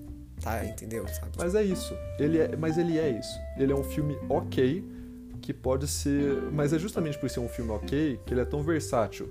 Porque É, mas aí eu acho que você pode, você pode fazer um filme ok e ficar uau, sabe? Tipo, foda, entendeu? Exato. E eu não soube fazer isso, então ficou só ok. Exato. Enquanto você, porque justamente por ele, ele tem características, o Triex tem características fortes, mas todas elas podem ser amenizadas ou trazidas ao extremo. E, e- e o HP5, pra mim, ele sempre vai ter aquele, aquele negócio aveludado, não importa em qual ISO você fotografa, etc. Ele sempre vai ser aquilo. O Triex, você pode transformar ele em uma porrada de coisa, ele é um coringa. Ele é um filme coringa. Você precisa de um filme Nossa, funcional. Você falou tudo que- agora, então. É ele. Ok. Você não sabe. É, é, como é que eu vou dizer? Você não sabe que tipo de, de fotografia você vai realmente fazer. Leva um, um, um filme desse na mochila que você pode colocar ele em várias situações que vai dar resultado bom. A gente pode colocar assim, dessa forma. Claro, sim. Em qualquer ISO ele vai dar resultado também. Ah, legal, qualquer ISO. legal. É, Já vi gente fotografando ele em 12 mil. uau. Assim, do- é, 12.800. É, é inacreditável. Bom, daí realmente não saiu muita foto, mas saiu alguma coisa. É, porque fica difícil também, né? 12 mil de uso é apelar muito também pro pobre coitado do filme, né, tadinho? Mas enfim, eu não. Não achei grandes coisas esse filme, não. Que o T-Max é um filme coringa. E que eu acho que se a pessoa tá na dúvida. É, o Triex, é. Eu acho que se a, se a pessoa tá na dúvida de que filme você levar pra certos tipos de situações, eu acho que você pode colocar um deles na mochila e que ele vai se dar bem em várias situações. entregar. É, ele vai entregar, tipo, no escuro, de noite, no final de tarde, eu- de manhã, sol a Ele vai pino, entregar ele vai entregar papel. alguma coisa, entendeu? Tipo, então acho que, sei lá, eu... Kodak, E- e- sinto eu acho- muito. Mas eu acho interessante reparar como você. eu, acho, eu acho interessante reparar como, como você gosta dos filmes mais. Mais trecheiras diferentinhos, assim. Porque o, o- é. o- assim, o- os filmes que são normalmente considerados mais premiums, como é o, o HP5 ou Triex, você não, não curte muito. Ai, não. Ai, sei lá, eu acho que. Não sei. Não, não, não, não consigo compactuar. Entendeu? justo, justo. Visual muito comum. Não quero esse visual comum nas minhas fotos. Ah, e, e, eu sou o tipo da pessoa que gosta muito de desconstruir as coisas, sabe? Tipo assim, por que não mostrar um trabalho com Shanghai que a galera não, não, não conhece ou tem preconceito, porque acha que é muito barato, que vai ser ruim? É, enfim, sabe? E não é bem por aí, entendeu? Então. E, e tem outra, galera. A beleza da gente fotografar preto e branco é essa, tem uma gama absurda de marcas que fazem película preto e branco. A gente tem a tem Kodak, a gente tem é a Fuji, a gente tem a Ilford, a gente tem a Foma, a gente tem a Holley, a gente tem a Shanghai, a gente tem a Arista, a gente tem a Pancro, a gente tem que mais? Tem Enfim, tem Agfa, tem muitas. Colorido não, é. Kodak é... Fuji. A Fuji tem alguma coisa. É... Shanghai também tem. E that's it, entendeu? Tipo, acabou. N ninguém. É, a, a, Lomo, a Lomo em teoria tem. Mas ah, não, mas a Lomo é rebrand, é Kodak. É, é um filme você vai Kodak pagar, que... Você vai, vai comprar um filme Kodak mais caro à toa. Exatamente. E, e aí, assim, eu acho que Sabe? Tá aí a beleza do preto e branco, tá aí o porquê do preto e branco. A gente tem N variedades. É... Enfim, como a gente falou. Outra coisa que eu gosto, uhum. voltando para aquilo que, que, eu, que eu falei há, sei lá, uma hora atrás, porque a gente vai estourar o tempo como sempre. Normal. É, é, é, justamente essa questão de você tem que se comprometer com o preto e branco. Enquanto você fotografa no colorido, você pode depois transformar para preto e branco, que eu acho que o resultado nunca é excelente, Não. mas enfim, é, você tem que se comprometer com o preto e branco. E é a mesma coisa que eu falei a respeito do Double X e câmeras manuais. Você, você se comprometendo com o preto e branco, você vai ter que aprender a lidar com aquela limitação, que, entre aspas, limitação, e, e, você vai ter que aprender a ser um fotógrafo melhor por causa disso. É a mesma coisa em cinema, a gente tem esse negócio. O diretor que, com baixo orçamento, faz o melhor filme da vida dele, e daí, quando depois de fazer o melhor filme da vida dele, ele recebe um orçamento incrível de sei lá quantos milhões para fazer é seu próximo coisa. filme, fica uma porcaria. Porque ele não foi forçado a ser criativo. Sim. É, isso é um problema que eu tenho com lentes zooms, por exemplo. Usem lentes zooms. Lentes zooms são, são incríveis. Não, não entendo errado o que eu estou dizendo. São lentes maravilhosas. Mas se você tem uma lente fixa, 50mm, 35mm, que seja milimetragem, e você tem que aprender, ao... ah, eu não gosto de 50mm, mas pega e aprende a usar 50mm, e mesmo que você a princípio não goste de 50mm, você vai ser forçado a, a aprender e se adaptar àquilo e tirar fotos maravilhosas com aquilo. Então, quando você tem lentes fixas, você, por ser forçado ter essa limitação, você acaba tendo que ser mais criativo e suas fotos saem melhores e melhores.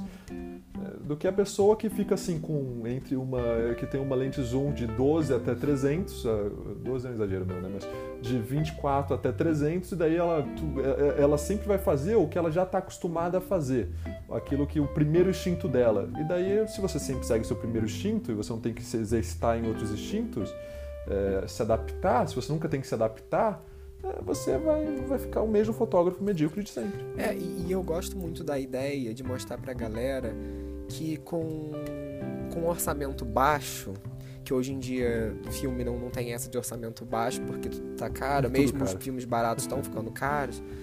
Mas a, a ideia é, é, mostrar pra galera que você consegue fazer muita coisa com filmes que não são considerados profissionais, por assim dizer, sabe? Sim. Então, tá aí. Por isso que eu gosto de usar o Shanghai, por isso que eu gosto de usar o Foma. Ah, mas eles não. Foma, tem muita gente que reclama do Foma porque às vezes aparece risco, às vezes aparece mancha. Mas galera, é, beleza. Tudo bem que a Kodak e a Ilford tem um controle de, de qualidade um pouco qualidade. melhor. Mas assim, cara, você tá, você tá lidando numa, numa parada totalmente química e física ali. É. Então, assim, mesmo você tendo um, um HP5, ele pode estar fungado, ele pode ter uma mancha, ele pode. Entendeu? Pode. Então, assim, me poupe dos, desse tipo de comentários do Shanghai, por favor, e do Foma. É, dá uma chance para eles. O Shanghai, a galera que usou há muito tempo, realmente era um filme ruim, porque a formulação, o papel que usava era, era realmente de péssima qualidade. Mas se vocês estão ouvindo, dá uma chance é, mudou o CEO, mudou a formulação, mudou o papel que, que envolve o filme. Então, assim, dá uma chancezinha para ele, tenta fotografar com ele de novo. É... Isso é uma coisa que eu, eu fiquei muito mal-humorado quando eu usei Foma em médio formato. Uhum. O papel que eles usam no. Que no médio formato você tem a película e atrás tem um Sim. papel que enrola. O papel que eles usam, o padrão do papel, a textura do papel, contaminou a minha película. Sim. E fez com que a minha película ficasse com a textura do papel. Olha que interessante. Eu, eu olhei aquilo e falei, inacreditável, como isso aconteceu? Interessante. Interessante isso. É, porque agora eles estão usando uma, uma, uma- um papel mais, mais pla- emplastificado para não ter esse tipo de problema. É, mais liso. Exato. Mas Até a Kodak recentemente mudou também, né? Porque a gente até falou isso Mudou. com, no episódio anterior com, com o Vitor, que tem uns filmes da Kodak mais antigo que a tinta dos números estava passando pra película se tomasse calor. Inclusive, eu acho que atualmente Xangai está usando o mesmo papel que a Ilford usa no HP5. Sim, é um papel plástico. É, é direitinho, tem É. aqui, inclusive. É o mesmo, sim, sim. Então, assim. Dá uma chance, entendeu? Você também. Um- uma Dá uma chance. chance. Não, pro, pro Xangai não, não tem mais volta. Já, já me Já aventurei. pegou ranço do Shanghai. É. Eu acho que eu, eu, eu, eu, eu sou da opinião que já se falou muito de Rodinal, porque alguém aqui é tendencioso É, desculpa, galera. Vamos falar mais Nesse sobre o podcast. D76 e o, D, e o D79, que é a parada do, do Pedro. Porque Da senão eu vou 96. ficar aqui a noite toda fazendo a cabeça de vocês usar o Rodinol. Eu só, antes da gente começar a falar sobre os D76, vou puxar O um. maior defensor de Reginal do mundo. É, eu vou só puxar uma sardinha pro Rodinol, que é o seguinte: é o químico preto e branco mais barato que tem no mercado. Desculpa É sociedade. barato.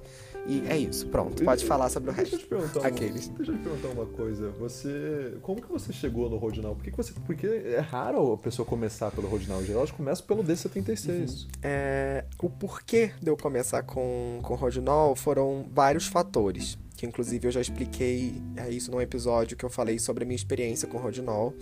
A primeira eu foi. que eu não ouvi esse episódio. É, a primeira foi preço. É, e eu queria um químico que não. que, que, que durasse prateleira. Entendi. E eu também queria um químico, por exemplo, o D76, eu vou comprar um litro e vai dar pra revelar, sei lá, quantos filmes que dá pra revelar em, com um litro? 15. 15. Rodinol, eu revelo 30 filmes com 250 É, mas você faz, uma dilui... você faz uma diluição meio pesada. Eu, quando. No, no Baggers, é, no Pancro Baggers, que é um filme que a gente não conversou, não conversou sobre, é é uma diluição bem, bem menor que você tem que fazer e acaba durando menos. Depende muito do filme e, e qual resultado você quer. É, e aí nisso, e depois assim, é aquele negócio, todo mundo quando começa a revelar em casa tem um certo medo de cagar tudo. Então, assim, o Rodinol no processo de semi-stand, né? Porque a galera, eu falo muito em stand, mas na verdade eu faço semi-stand, porque eu faço uma agitação no início e no meio. Sim. mas me dá uma margem de acerto infinitamente maior do que no D76, por exemplo, que eu tenho que tomar cuidado com o ISO que eu usei. É, aí isso vai influenciar no tempo, na temperatura. Já no semi-stand, não. Entendi. Não importa o ISO que eu usei aquele filme. Eu coloco lá e é 60 minutos para ISO 400, para ISO 100, para ISO, sei lá, 1300, entendeu? Então ele me dá uma margem de acerto maior. Uhum. E aí foi amor à primeira vista, porque eu tenho, assim, tipo. Eu tenho meu, meu Rodinol ali, meu primeiro. Eu não troquei desde que comprei. Ele tá da cor do café? Ele tá da cor do café. Mas assim, cara, 5ml num tanque de 500, ó, acabou. 60 minutinhos ali, é, um minuto a cada 30, 30 minutos ali fazendo agitação. Belezinha, entendeu? E é isso. Entendi. Por isso que eu amo tanto essa parada. E tem outra também, né? É um químico alemão, né? A pessoa gosta de câmera alemã, de filme alemão, de químico, enfim, não vamos entrar nesse mérito. Vamos falar Não, sobre. é, você tem essa questão. O, o- o- eu- acho que até, até nem tenho tanto assim pra falar sobre o, o D76, porque acho que é um filme manja, é um revelador manjado que todo mundo conhece. Então vamos lá. Ok. Por, por que, que é fácil o D76? Eu, eu, eu tenho a dizer que eu discordo de tudo que você falou, é muito fácil e não tem erro. Tô brincando, a cara que ele tá me fazendo agora, de que, que tá me criticando? Como assim? Não, mas eu acho que eu acho que na verdade ele não é nem um pouco assustador, tanto é que eu, eu, eu, eu, comecei a revelar em D76. A primeira vez que eu revelei em D76 eu era criança, porque foi num trabalho de escola, assim. É, é inclusive, galera, se vocês tranquilo. não ouviram o episódio anterior do Pedro, quando ele conta um pouco da história dele, vocês vão saber o porquê disso. e é um negócio muito legal. Enfim, deixa, é... deixa você terminar de falar, senão eu vou ficar te interrompendo. interrompendo. não, fica tranquilo. Porque o, o D76, cara, é, primeiro, tem uma questão de tempo, é, ele exige menos tempo do que o Rodinal, mas eu não, eu não quero fazer uma competição entre os dois porque eles vão te dar resultados sim, muito sim. diferentes. Mas o. É, a única questão que você tem que ver é literalmente o tempo e a agitação. Daí tem gente que vai te falar, ah, se você fazer mais agitação vai dar, vai ter mais granulado, menos agitação dá outro granulado. A questão não é essa, na verdade é a quantidade de tempo. Mais agitação, menos tempo no revelador. menos tempo no revelador igual a menos contraste. Menos agitação, mais tempo no revelador. Mais, mais tempo no revelador, mais contraste. Claro, a agitação influencia alguma coisa? Muito pouco. A questão é o tempo no revelador, isso que vai ser a questão. E daí você, nos, nos sites, no Digital Truth que o, que o Stefan vai colocar no, na descrição, você vê lá o tempo certinho. Ah, eu, até alguns eu lembro de cor. E o Ford HP5 400 é 7 minutos e meio. Então, é, primeiro um minuto de agitação, depois a cada um minuto você faz oito rotaçõezinhas e acabou, sabe? É muito simples de fazer. A questão de temperatura, como, como que é o meu 20 processo? 20 graus Celsius, eu, acabou. É 20 graus, é 20 graus. Você até pode é fazer temperaturas em caso de necessidade. É padrão. Mas, mas o padrão ah, é 20. Stefan, posso fazer 30 graus? Pode. Mas aí isso vai influenciar no resultado final da revelação. É, mais tempo, tempo menos tempo, tempo não sei se é menos ou mais, que agora eu não sei. As marcas costumam, as marcas para D76, elas costumam fazer uma tabela de 18 graus, 20 graus, 21, 22, 23, alguns têm 24. É, 30, nunca vi alguém fazendo 30. Deve ter alguém. Algum não, gente, eu, eu, eu só 30. dei um exemplo, tá? Por favor, não faça. Não, não, sim, é. sim, sim. Eu só quis sim, assim, tipo. Mas é. E você pode fazer em todos esses tempos e esses, em todas essas temperaturas, as temperaturas vão ter tempos diferentes. O padrão é 20. O recomendado em geral é 20, eu porque acho. 20 você vai ter o resultado mais pleno. Deixa eu ver se eu tenho aqui. E... Pode ir falando. Então, o que, que eu faço? Eu entro no meu, no meu quarto escuro à meia-noite coloco o filme na, na espiral, enquanto eu tô colocando o filme na espiral, eu tô com o revelador na geladeira, literalmente no freezer. Daí quando eu saio do meu quarto escuro com o filme na espiral, tiro o revelador, meço a temperatura, em geral vai estar assim, 18, 19 graus. E espera um tempinho, espera aí uns 5 minutos, ah, agora está na temperatura. Pronto, acabou. É, é, o, o, em 7 minutos e meio, que, que, é o tempo de revelação do HP5, por exemplo, você não a temperatura não vai mudar uhum. ao ponto de estragar o seu filme ou fazer nenhuma modificação no seu processo. É, e daí, então é assim, é rápido, é fácil, é simples. E o D76, claro, se você faz uma diluição de 1 para 100, como o Stefan, o, o Stefan faz no Rodinal, o Rodinal acaba valendo economicamente muito mais a Sim. pena. Se você faz, eu por exemplo, uso 1 para 50, 1 para 25 no Rodinal, porque os filmes que eu uso em geral exigem isso uhum. para ficar no resultado que eu gosto. Sim. É, daí acaba o D76 acaba valendo um pouco mais a pena. Mas a questão é, é barato, não tem segredo não. na hora de usar. Ah, e se eu errar a temperatura, e se eu errar o tempo? Cara, se você deixar 10 segundos a mais, 10 segundos não a menos... Vai morrer, não você não vai morrer. É igual aqui agora, galera. Eu tô com a minha agendinha aqui, que eu anoto tudo sobre revelação, tudo que eu faço. E eu, no início, quando eu tava pesquisando, eu peguei essa parada aqui da Kodak, tá? Inclusive isso no site da Kodak, tá, galera? É, Kodak T-Max 400, aí tem uma tabelinha.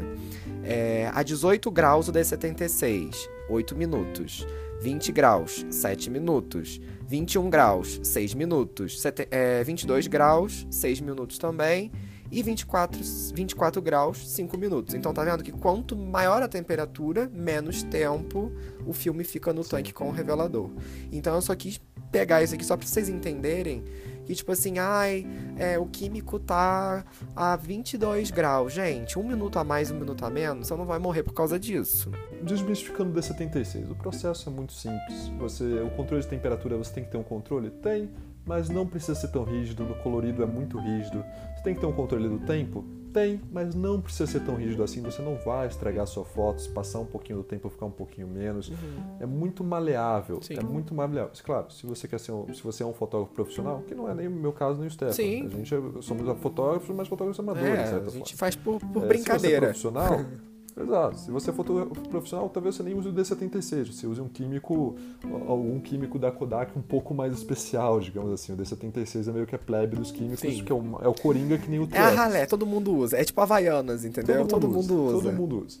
E, e existem vários Nossa, químicos que desse, desse tipo de processo. O rodinal é uma grande exceção à regra, mas existem vários químicos. O que eu uso, por exemplo, é o D96. Por que, que eu uso D96? O D96, em termos de fórmula, é muito parecido com o D76, só que ele foi feito especificamente para o Double X, Uhum. porque as características da emulsão do Double X precisam que os químicos sejam um pouquinho diferentes.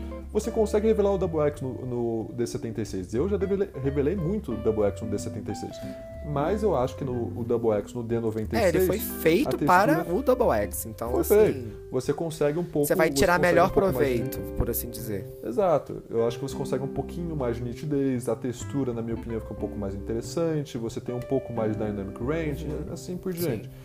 É, então, to- todos esses químicos é, vão ser rápidos, vai ser fácil e, onde que você vai errar? Não vai ser no químico, não vai ser na hora de deixar o químico no filme. Eu não conheço ninguém que errou na revelação por colocar o filme no químico. Você vai errar na hora de colocar o filme na espiral, porque, sei lá, Sim. sua mão vai estar engordurada e vai ficar marca digital, ou porque vai vazar um pouquinho de luz. Você vai errar na hora de guardar o químico, o D70, o, o interruptor, o fixador, e inverter o fixador e colocar no revelador, Nossa. ou colocar interruptor no fixador. Já fiz isso, acontece, todo mundo erra. E todo mundo erra nesse começo. Sim, é normal. Então você não vai errar com o seu o filme na hora de revelar, você vai errar com, com, com, com- em outros momentos. É, é, é, é muito mais barato, é muito mais fácil e é rápido. Se você é ansioso, se você quer ver o seu filme na hora, eu fotografo hoje à noite, tô lá Ah, revelando sim. em casa. Isso que é 20 gostoso de você revelar em casa. Você tem o controle total do início ao fim daquilo que você está fazendo. Você se sente conectado ao processo, ao filme, Sim. à sua foto. Essa- É você. Eu tenho esse negócio. Essa é a graça da fotografia no- analógica, né? Tipo, você... Não fui, não fui, não, não, não, não é que eu tirei a foto, eu tirei a foto, eu revelei a foto, eu digitalizei a foto e eu ajustei ela no Lightroom depois. Se eu pudesse fazer emulsão de filme, eu fazia emulsão de É, filme infelizmente não tá dando, né? Aqueles... também. Essa é difícil, essa é difícil. Mas é... Então, eu Eu acho, acho que, que eh, não tem muito no fim, a gente mistério. acabou nem falando. Não tem, é, é tão sem mistério que nem tem muito o que falar. A questão é, não tenham medo, de verdade, porque as pessoas ficam, não, mas é químico, e, e, e, e lembro da aula de química, sei lá, e começa a achar que vai, ser, vai dar tudo errado, vai explodir. Cara, a gente usa químico no dia a dia, em tudo que a gente faz a Sim. gente não percebe. Se, quando, se você está fazendo café, você está ajustando lá a quantidade de água com a, a quantidade de grãos de café e você está fazendo lá uma mistura química para ter um gosto específico. E daí vai ter os ficcionados em café que vão fazer um pouquinho diferente, vão usar um café um pouco diferente, vão usar uma quantidade de água diferente, vão usar uma prensa italiana ou francesa. É a mesma coisa no químico, não tem que ter medo. É o mesmo processo que você já faz em outros momentos da sua vida, em, em tudo que você faz. E tem outra, galera. É... O, o PB, né? O filme PB, a revelação do preto e branco, ela permite muito mais erro, entre aspas, tá? Do que o colorido, por exemplo. Só pra vocês terem Ela é uma mais flexível É, aí. ela é mais flexível. Não que assim, se você deixar muito tempo no revelou, você vai cagar com a parada. Mas ela é mais. É, é simples, é revelador, interruptor, fixador. Acabou. Só isso. Sim. Entendeu? Talvez uma Ah, lavagem. água, pelo amor é, de Deus, deixa talvez uma la... Lava. Eu sempre faço Lava assim, eu sempre faço assim, revelador, jogo fora, porque o rodinol você não reaproveita, né? Você joga fora É. água, tiro a água, interruptor, volta o interruptor para a garrafa, água, tira a água, fixador, põe o fixador de volta para a garrafa, água de novo, aí eu posso abrir e deixar ele lá com a água corrente, né? Isso, é Aí eu pingo uma gotinha de, de líquido secante de máquina de lavar roupa para na hora de eu pendurar a água escorrer toda e não ficar nenhuma gotinha. Eu uso detergente. Também serve. Também funciona. E É, são técnicas, É, é muito tranquilo. É, muito ridículo, tranquilo. galera. Ridículo. Ridículo, ridículo. E daí, acho que para finalizar, vem a, a terceira parte do, do processo, né? Que é digitalizar e, e editar, de certa forma. E eu acho que isso é uma coisa que as pessoas não pensam muito a respeito, mas acho que é uma parte importante. Primeiro, eh, de como que você vai digitalizar. Se você já vai digitali- digitalizar positivo, isso não só para preto e branco, para colorido Sim. também. Eh, Aqui é é onde a, a matéria se mistura. Mas eh, se você for digitalizar eh, direto positivado, vai ser uma coisa. Se você digitalizar em, em negativo, o negativo, basicamente ter uma foto do negativo, um scanner do negativo e depois se for positivar ele no Lightroom, é outra coisa. É, e isso eu acho que é uma diferença que as pessoas não notam tanto. É, aí a gente disso. vai entrar num, num, numa, numa área muito assim perigosa. Porque cada scanner é aquele negócio, cada processo de, de digitalização vai ser diferente e, consequentemente, você vai ter um resultado de cor no caso do colorido e no caso de contraste do preto e branco. Preto e branco já é mais fácil, Sim. mas o colorido, principalmente em fotografia colorida, você tem uma, uma diferença absurda. Tipo assim, eu, quando eu normalmente revelo o colorido e volta lá do Minilab já escaneado no no Noritsu e que eu chego em casa e escaneio no meu Epson, a cor é absurdamente diferente. Você tem um contraste muito maior no Noritsu do que no Epson. Já no pre... E isso não é só do isso não é só do scanner, isso também vem do programa que você usa para escanear. Sim. O programa da Epson, se você pega o, o V600 que, que é o que eu tenho, você eu acho que é o V550 isso, que você possui. Isso. É, se você pega, se você digitaliza no aplicativo da Epson, a cor sai de um jeito. No, na Silverfast, que é a que eu uso, a cor sai de outro jeito. Silverfast. É, é, porque, porque o que você está fazendo ali na hora de positivar é que você já está colocando um preset de cor. Sim. E esse preset de cor tem a sua própria coloração. É, o, o, que eu gosto de o fazer... O Silverfest já no, tem no... até o preset do, do, nome do filme que você está do, assim, do filme. Isso é perfeito. Você, você chega bem próximo do Noritsu. Não é igual, mas você chega bem... Bem, bem é. próximo. E, o que eu gosto de fazer, isso funciona tanto no, no, colorido quanto no, no preto e branco. Mas no preto e branco é mais fácil. No colorido tem uma etapa mais do processo que eu acho que não cabe a esse episódio falar sobre. Mas o, o no preto e branco, eu digitalizo em RAW é, em, em, é, em RAW. Eu coloco ali em RAW, no máximo de bitrate que eu posso ter. É, é, e, e, depois no Lightroom eu vou na, na minha parte de curvas e eu inverto e deixo ele positivo. E daí depois de positivar, tem, um, tem uma coisa que você precisa fazer que é ajustar a exposição. Você tem que, em geral, eu coloco três pontos de exposição e pronto, tá ali a minha imagem. Daí agora eu estou livre para editar à vontade porque daí eu, eu, eu tô livre dos presets de preto e branco do Silverfast ou do Epson. Eu tô literalmente com uma foto crua, literalmente. Crua, em RAW, eu tenho mais detalhamento por causa disso, inclusive, porque não tem nenhum preset Sim. ali, eu tô com a foto completamente limpa é, é, do, do que é o negativo. E daí eu só inverto no Lightroom e ali eu tenho toda a liberdade do mundo de editar como eu quiser editar. Mas uh, lembrando, você depois que você inverter no Lightroom, você tem que colocar alguns pontos de exposição. Da mesma forma como se você estivesse ampliando em papel fotográfico, você tem que escolher por quantos segundos você vai deixar o, a luz do ampliador ligado projetando, projetando a película no papel fotográfico. O mesmo processo basicamente é feito no Lightroom. Você adiciona a exposição até você chegar na exposição correta da sua imagem, e daí, depois que você achar a exposição correta, você pode brincar com todos os presets que você tem lá. Uhum. Eles vão estar invertidos. Então, o que, o que é escuro vai estar claro, o que é claro vai estar escuro no, no, nas opções de nas opções de ajuste, porque você nega, porque você está brincando com negativo. Mas você vai ter muito mais controle sobre a edição da sua imagem. Eu já fiz esse teste de pegar uma imagem já positivada uma imagem negativa e ver o quanto que eu podia puxar das sombras, por exemplo, de detalhamento nas sombras. Uhum. E você consegue puxar muito mais se você faz o RAW negativo do que se você pega do Silverfast o, é, ele já positivado. Interessante. Algumas pessoas têm medo disso. Inclusive, eu, eu, eu por, sei lá, eu, eu, eu, ajudo muita gente, as pessoas enviam negativos para mim, pessoas que não têm scanner não têm 15, 20, 30 reais para pagar a digitalização porque é caro. É, eu, eu, eu, ofereço, as pessoas me mandam por correios e eu digitalizo na minha casa para as pessoas porque eu tenho um scanner, né? Uhum. E eu pergunto, você quer já positivo ou quer negativo? Uma parte das pessoas querem positivo, porque elas têm medo Sim. de mexer. Cara, no Lightroom do celular você consegue inverter para positivo. Isso que é a pergunta que não quer calar. Pedro Longo, você eu. edita suas fotos analógicas. Ai, meu Deus. Ai, caralho. Agora que as pessoas descobrem se eu sou uma fraude. Sim. como, como se eu fosse alguém no mundo da fotografia para poder dizer que eu sou uma fraude. Uh, mas eu, eu, eu, eu, edito. Edito sim. Eu acho que não tem nada de errado. Eu acho que a questão não é editar fotos. Acho que as pessoas elas têm um purismo sobre o processo de ampliação que elas mesmas não entendem. O processo de ampliação, você edita foto sim. Você escolhe qual filtro você vai colocar na lente, quanto de exposição que você vai colocar. Tem os grandes técnicos de ampliação, cara, eles têm técnicas. Tudo que você faz no Lightroom, eles conseguem fazer no é, ampliador. Galera, a gente, é muito mais difícil. Não sei se você, que, quem está ouvindo pode ser que tenha laboratório ou não, mas o pouquinho que eu, que eu estudei, né? Porque eu tenho um laboratório, o pouquinho que eu estudei para fazer as minhas coisas, que inclusive tem anos que eu não faço, existem várias técnicas que eles chamam de burning, né? Que é um, é um é. papelão, aí tem um furinho no meio, e nesse furinho você vai Sim. com a luz assim, onde você quer deixar mais, mais exposição, é ruga da pessoa, a pessoa tem ruga. Você dá uma primeira exposição rápida e depois você vai com burning e queimando as, as imperfeições para não aparecer no papel. Enfim, é o mesmo Photoshop. Crop é a mesma é coisa. o mesmo Photoshop. Cropar foto. Todos os grandes fotógrafos cropam suas fotos. É, eu quero, quero focalizar nesse objeto específico. Você cropa a foto.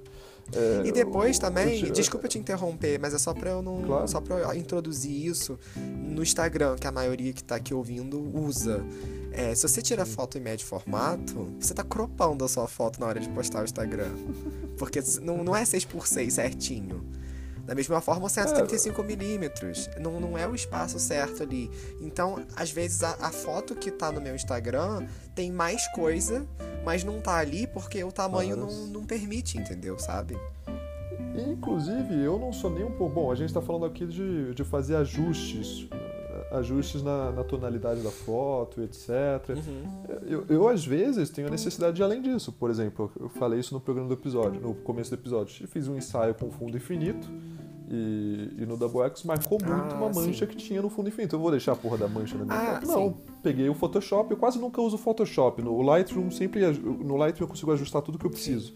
Faço algumas máscaras, mexo com algumas camadas, mas ajusta tudo que eu princípio, que eu, tudo, que eu preciso. Mas dessa vez eu abri, inclusive hoje, hoje depois de falar com você, eu vou ter que fazer isso para uma foto que eu vou publicar amanhã. Mas é, eu abro o Photoshop e, e vou lá e, e mexo e deixo o fundo perfeitinho. Uma coisa que eu tento fazer, eu tento manter as características do filme é, como elas são. Então, eu, no Lightroom, eu tento Double X, por exemplo, eu não quero desfigurar as características do Double X, porque eu gosto das características do Double X. Então, na hora de eu fazer ajuste da foto, eu faço questão de deixar as características como são, eu só faço os ajustes que eu preciso fazer para transmitir mais da emoção do personagem. Uhum. Ou, às vezes, errei um pouquinho a exposição, eu preciso recuperar no rosto da pessoa a exposição. Justo. Quantas vezes já não me aconteceu Sim. isso? Então, principalmente foto de rua, acontece.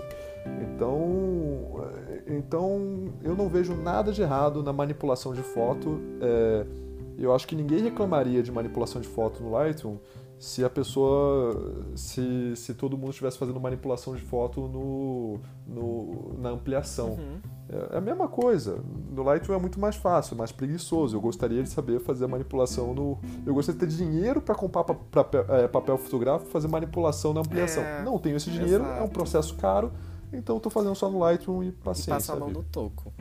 É, é. Então, assim, para a gente encerrar, porque a gente já passou muito mais do, do que deveria. Do tempo. Mas pra gente encerrar, é, qual dica você poderia dar pra galera que tá querendo começar em fotografia preto e branco? A dica que eu dou é a seguinte: primeiro, vá na estante virtual, escreva fotopost. Fotopost é uma é uma é uma é um é um label é, de fotolivros francês. Se chama Fotopost. E lá, na coleção da Fotopost, você vai achar na estante virtual por 15, 20 reais vários artistas. Eu tenho, eu, são livros pequenos, com, de, é, com impressão de boa qualidade de fotos dos clássicos. Henri Bresson, é, Joseph Caldel, como eu falei, vários. E você pega e você estuda o que eles estão fazendo. E quando você estudar o que eles estão fazendo, bom, você pode fazer isso no Instagram e na internet, mas é bom ter. Físico. Impresso é diferente, gente. Impresso é, é diferente. Porque a imagem digital sempre dá com mais contraste, menos contraste, enfim. Sempre. Você, a tela do seu computador é diferente da tela do meu computador, é. e elas são calibradas de forma diferente que é diferente da televisão, enfim, a calibração impede a visão do artista. Se você puder gastar 30 reais num livro do Henri, do Henri Cartier-Bresson, compre o livro do Henri Cartier-Bresson. Mas enfim, é, estuda, estude aquelas duas coisinhas que eu falei. Cont, é, estude o contraste e estude a luz. Uhum. Como que a pessoa usa luz e como que a pessoa usa contraste. E, a, repare na textura das pessoas, a textura da fotografia, repare nessas coisas. E treine o seu olho a respeito disso. Quando estiver fotografando na rua, treine o seu olho a identificar os focos de luz, os tons para você ver se você tem contraste entre um elemento e outro. Quando eu falo de observe o contraste, é isso, observar os tons coloridos dos objetos à sua volta para ver como que eles mesclam no preto e branco, porque você vai precisar pensar como que as diferentes cores mesclam na hora de serem renderizados em preto e branco. E, então essa é a minha dica para você treinar o seu olhar preto e branco para foto preto e branco, seja de rua, seja de estúdio. A minha dica para você escolher filme é, você entra no site das fabricantes, olha as fotos de demonstração que tem lá, mas tenha noção, aquelas fotos de demonstração foram feitas por especialistas fudidos. Sua foto não vai sair daquele jeito. O que você deve fazer para ter uma, uma coisa mais realista? Entra no Instagram e coloca lá o, a hashtag, hashtag DoubleX, hashtag 3X, hashtag Xangai, hashtag não sei Justo. o que. Daí Aí você, você vai, vai ter N pessoas... artistas com N formas diferentes. Exatamente pessoas comuns Exato, como eu e você. Exatamente. assim você vai começar, ah, eu gostei do Double X, ou não, gostei do Trex. Assim você vai saber quais filmes você quer comprar. Então tem, tem dificuldade para saber qual filme você quer? Vê vídeo no YouTube, vai atrás dessas coisas, pega 30 minutos do seu dia para ir atrás disso.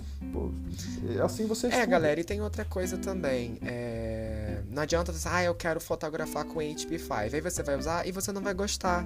Então, assim.